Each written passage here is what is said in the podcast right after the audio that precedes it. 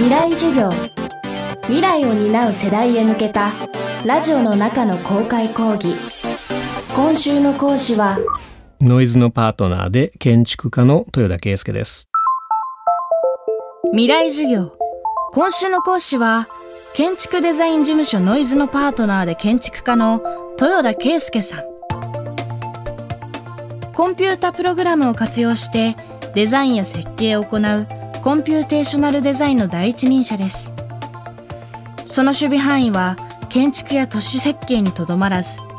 プロダクトデザインやファッションアートまで多岐にわたります。今年は世界最大規模のデザインイベントミラノデザインウィーク2019にも作品を展示しました。未来授業2時間目。テーマはジェネラティブデザインとパターンズ・オブ・ネイチャー。僕らの事務所でやる言葉、まあ、横文字でなんちゃらデザインっていうのがいっぱいあるんですけどもその中で最近よく使う言葉としてやっぱりジェネラティブデザインっていうのもあるんですね。横文字ばっかりでごめんなさいなんですがジェネラティブって日本語に訳すと創造的というかその場ごとで毎回毎回新しく作り直すっていうぐらいの意味なんですけどもね、ものを作るって普通に言えば毎回毎回同じものができてくるんですけどジェネラティブデザインだと使うたびに形が違うとか買うたびに製品の機能も形も違うみたいなデザインっていうのがこれからコンピューター技術が進んでいくとどんどんどんどんできるようになると。今回ミラノで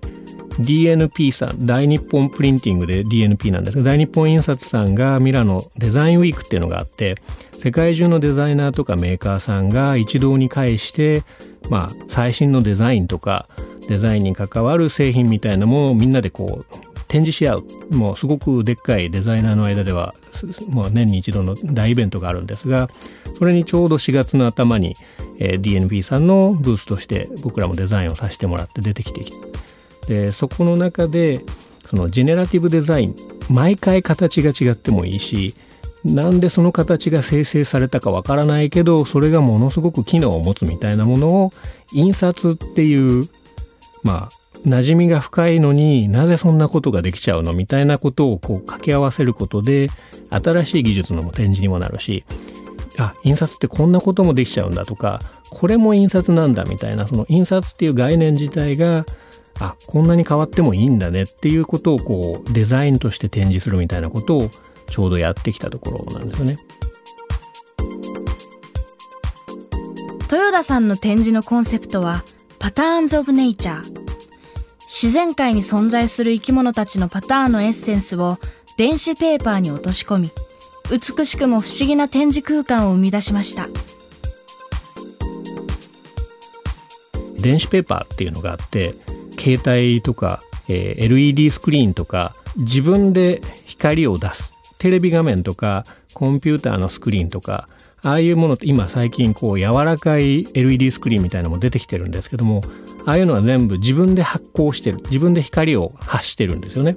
それは今いろんなものができてるんですが e ペーパー電子ペーパーっていうのは色が変わるんですけど自分で光は出してなくて、えー、要は物を木を見るとか紙を見るとか電車の中の広告を僕ら見るときには光がその紙に反射したものを見てると。でも携帯のスクリーンとかっていうのは携帯のスクリーンが自分で反射してる全然原理が違うんですけども紙みたいに反射で見えてるのに色とかパターンが変わるっていうちょっと変わった素材があってそれがあることで何か携帯っぽくないのに携帯みたいにパターンが変わるとか常識をねじ曲げられるようなことじゃないですか。でそれをうまい具合に増幅してデザインしてあげると世界がねじ曲がるというかなんじゃこりゃっていう状況がこううまく作れるわけですよね。電子ペーパーだからできる今回こうシマウマのパターンみたいなものをうまく組み合わせていくと、えー、シマウマがどこにいるか分かんなくなる。群れの中でシマウマがどれが1頭でどれが2頭でっていうのが分かんなくなるみたいなカモフラージュのパターンみたいな効果があるんですけどそういうものをうまく電子ペーパーを使うことでシマウマ的にデザインした椅子が空間の中に突然現れたりまた消えたりみたいなことをしていて背景のパターンと椅子のパターンといろんなものが重なった時にどのパターンにしたら一番目の人間の目が騙せるかっていうの自体をいろいろ試してみてそのパターンをコンピューターで何度も何度も生成するわけですね。でじゃあこのパターンが一番目が騙されるパターンだっていうのを探してそれを使うと。でそれ自体がジェネラティブデザインなんですけどその僕らが線を引いたわけじゃなくてこういう目を騙したいっていうルールを一番よくやってくれるものを探しなさいっていうのをコンピューターにさせてその結果として出てきたものをデザインに使うっていうことをやっていてだから椅子自体をデザインしてるんですけど背景と一緒でその体験自体が展示のデザインになってるような体験自体をデザインするみたいなことをやってきました。自然の中にある規則性と美しさを最先端のコンピューテーショナルデザインによって再構築する。その成果に豊田さん自身手応えを感じたようです。みんなが思ってた以上のことを持ち帰ってくれてる感じがすごく現場にいてもあってああいうのが見えた瞬間っていうのはまあデザイナーとしてすごく面白いというかああよかったなっていうのを思える瞬間をすごくたくさん味わってきました。気が付くと自然のことを勉強してることになるしむしろ自然の何かいろんなパターンが面白いなとか構成が楽しいなと思っていろいろやっていくと気が付くとそれの背景にはものすごく数学的なロジックがまっすぐ入ってきてたりとかその境界がすごく思ったより曖昧なんだなというか裏側でものすごくつながってるんだなっていうのはむしろコンピューターとかを使うようになって改めて感じたところですね。